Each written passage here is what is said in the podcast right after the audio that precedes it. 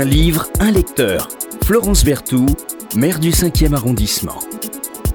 Bonjour, je reçois Pierrette euh, Dupoyer. Bonjour. Bonjour. Bonjour Pierrette. Euh, on dirait comédienne, metteur en scène. Comment vous voulez, comment vous définissez en quelques mots? C'est vrai que j'ai plusieurs casquettes auteur, euh, metteur en scène et comédienne. On dit quoi? Metteur en scène? Comme vous voulez. Comme vous voulez. J'ai pas de crispation là-dessus. voilà. Et puis, euh, et puis, euh, et puis, vous avez euh, joué. euh, je ne sais pas si vous continuez d'ailleurs à jouer dans le monde entier, parce que 70 pays, c'est tout à fait considérable. oui, je continue. C'est le Quai d'Orsay qui envoie quelques artistes comme ça représenter la France et les valeurs euh, de liberté, d'égalité, de fraternité, ce que je défends dans mes spectacles. Donc, voilà. Oui, on va, on va en parler de, votre, de vos spectacles avant de, de parler du livre que vous êtes venu euh, nous présenter, euh, qu'on connaît, euh, dont on a beaucoup entendu parler, hein, même si on ne l'a pas lu, euh, Vous n'aurez pas ma haine, euh, qui a été écrit par Antoine Léris après les attentats du, Bataclan. Vous avez, je disais à l'instant, euh, joué, vous continuez à jouer dans le monde entier, et des textes qui sont incroyables, nous qui aimons beaucoup les textes, les auteurs, libraires, euh, maisons euh, d'édition. Dans cette émission, euh, j'ai vu L'étranger d'Albert Camus, j'ai vu... Évidemment, des personnages incroyables comme Marie Curie, Alexandra euh, Jacqueline Auriol. Ça, c'est les spectacles que vous êtes en train de présenter aussi euh, en ce moment. Tout à Vous fait, en ce sont deux des- mots. Ce sont des spectacles que je joue énormément. D'abord parce que Marie Curie, c'est 150 ans de sa naissance en 2017 et ça sera Bien les sûr. 120 ans de la découverte du radium en 2018. Donc Bien elle est sûr. complètement dans l'actualité. Euh, voilà, donc Il y a beaucoup de manifestations. Beaucoup. Il y a une grande exposition euh, au Panthéon, par Absolument, exemple. absolument, que je vais aller voir d'ailleurs très prochainement. Alors ça, euh, vous faites ça, euh, d'ailleurs, euh, en accord avec la petite fille de, de Marie Curie Oui, que j'essaye. vous avez chaque- vu chaque- Voilà, je suis allée la voir. Bien sûr, j'ai passé une journée entière avec elle. J'essaye chaque fois d'aller à la source. Lorsqu'il y a encore des gens qui sont des vivants, qui ont connu la personne ou qui lui ont écrit. Le petit-fils de Marie Curie est venu voir mon spectacle. Voilà, donc pour moi, c'est très important parce qu'après, je fais beaucoup de conférences sur mes spectacles. Notamment quand je suis à l'étranger, les ambassades me demandent de, de- de faire des conférences. Donc voilà, donc je vais à la source. Et là, la petite fille de Marie Curie, qui est une scientifique, elle aussi Oui. m'a reçu superbement. Alors Marie Curie ou la, la science faite femme, vous, vous jouez ça où? Alors, je joue partout. Euh, j'ai joué encore il y a trois jours dans un festival de femmes. Je le rejoue à nouveau en Touraine. Je l'ai joué au théâtre de la Contrescarpe. Je l'ai joué au théâtre de la Dame Blanche. Enfin, Alors à propos du théâtre de la Co- Contrescarpe, Ouais. Euh, en ce moment c'est Jacqueline Auriol. Alors, ça va être Jacqueline Oriol au mois de mai. Pour l'instant, je suis en tournée en France, mais au mois de mai, les- tous les dimanches du mois de mai, ce sera Jacqueline Oriol ou Le ciel interrompu, puisque je raconte l'accident d'avion qu'a eu cette femme incroyable, qui était la belle-fille du président de la République, Vincent Auriol, et qui, après 22 opérations du visage, Incroyable. euh, voilà, a reconquis le ciel et la première place. Voilà une- un exemple de courage incroyable. Courage et espérance. Et puis Alexandra euh, David-Nil, la- l'immense voyageuse, Absolument, qui a refait son un passeport. peu mystique. Un peu mystique, proche du bouddhisme, et qui a refait son passeport à l'âge de 100 ans. Alors, rien que pour ça, déjà, elle m'intéresse. Ça, c'est une leçon d'espérance, quand même. hein. Et puis, et puis elle écrit remarquablement, Ouais, Alexandra. ouais, ouais. euh, Absolument. Alexandra David-Nil. Et, et on voyage au sens propre et figuré quand on lit euh, Alexandra David-Nil. Alors, euh, vous nous parlez, vous avez choisi de nous parler de Vous n'aurez pas ma haine. Pourquoi? Ce livre Alors, parce que moi, j'aime les livres qui laissent une trace en nous euh, indélébile, c'est-à-dire quelque chose qui va nous permettre à nous, simples lecteurs, d'avancer, de réfléchir et, et surtout d'espérer. Moi, j'aime les livres qui donnent du courage, de la lumière. Or là, comme vous l'avez dit très justement, Antoine Héris a perdu sa femme au Bataclan, donc, et euh, il a décidé de ne pas avoir de colère, de ne pas avoir de haine, pour ne pas donner un centimètre de son espace de vie à ses tueurs, à ceux qui avaient assassiné sa femme.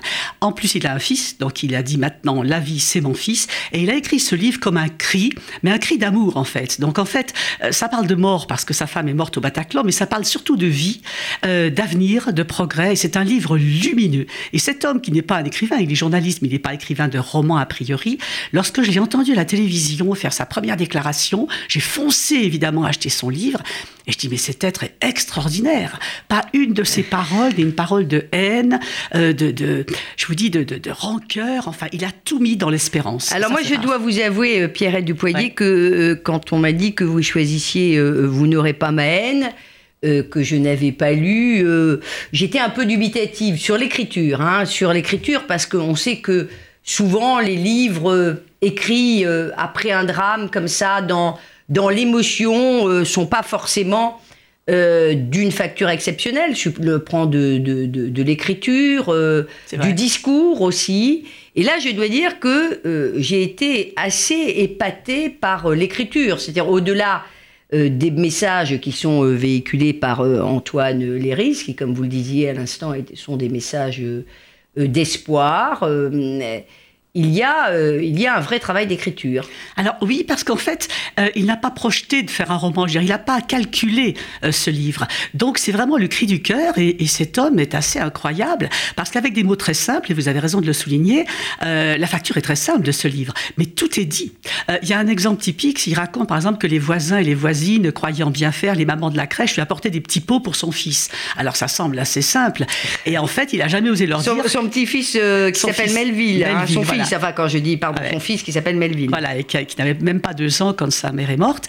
Eh bien, il n'a jamais osé dire aux voisines et aux copines de la crèche que les petits pots, il les a jetés parce qu'il voulait tout faire lui-même. Donc, il a une façon de raconter ça avec un naturel qui vous transporte, quoi. On a même le sourire en lisant ce livre à, de nombreux moments. C'est un quotidien qui est évidemment un, quotidien euh, meurtri, euh, il dit qu'il a perdu euh, la femme de sa vie, sa femme, la femme de sa vie, avec qui il vivait depuis une douzaine d'années.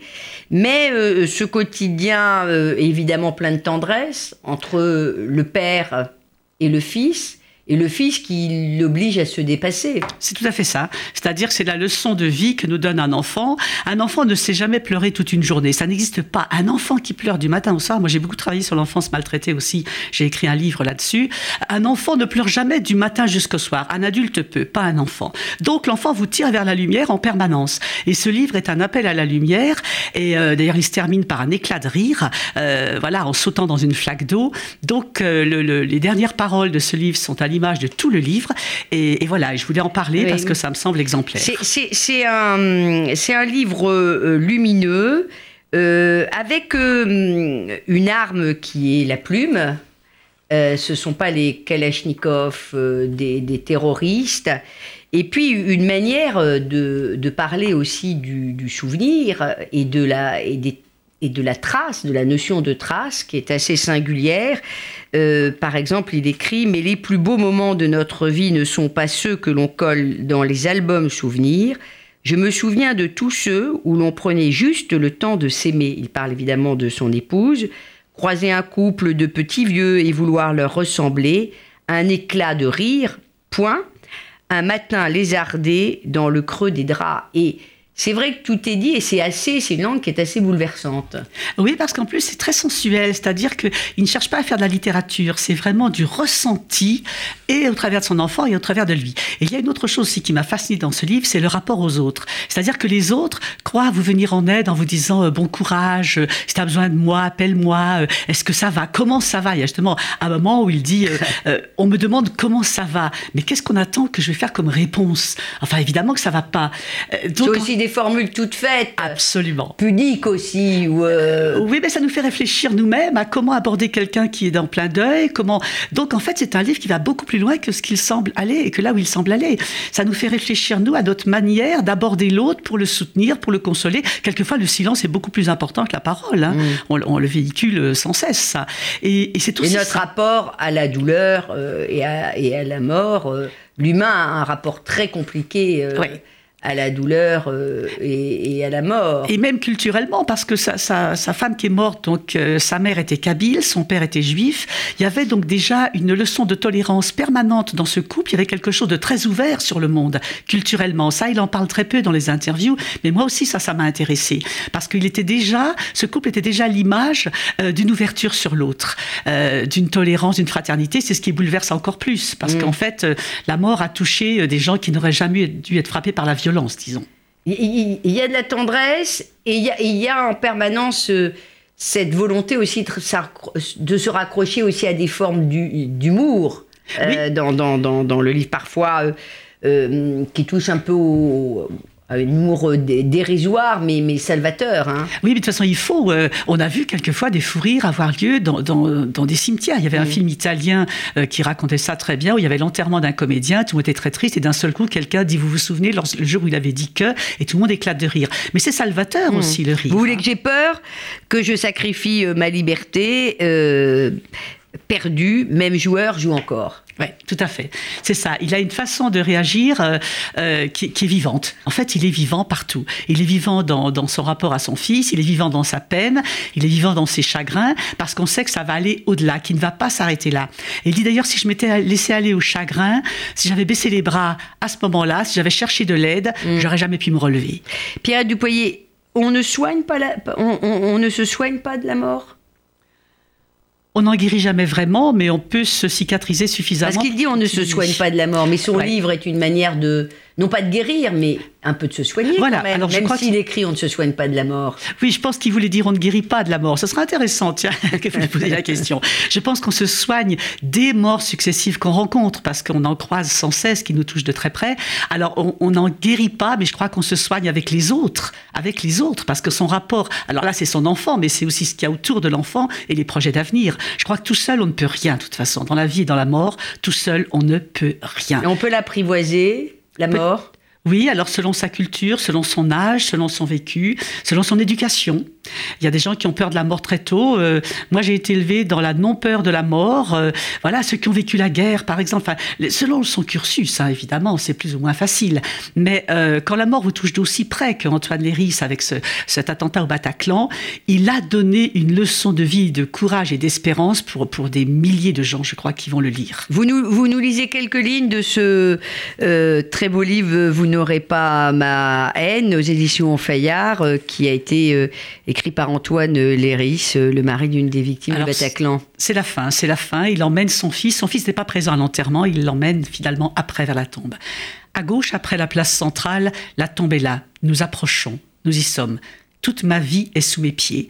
Elle tient dans quelques mètres carrés de pierre, de froid et de boue. C'est petit, une vie. Je pose la photo au milieu des fleurs blanches qui constellent la pierre. Maman est là, Melville me lâche soudain la main. Il grimpe sur la pierre, il écrase les roses et les lys qui ne résistent pas à sa détermination. J'ai peur qu'il la cherche.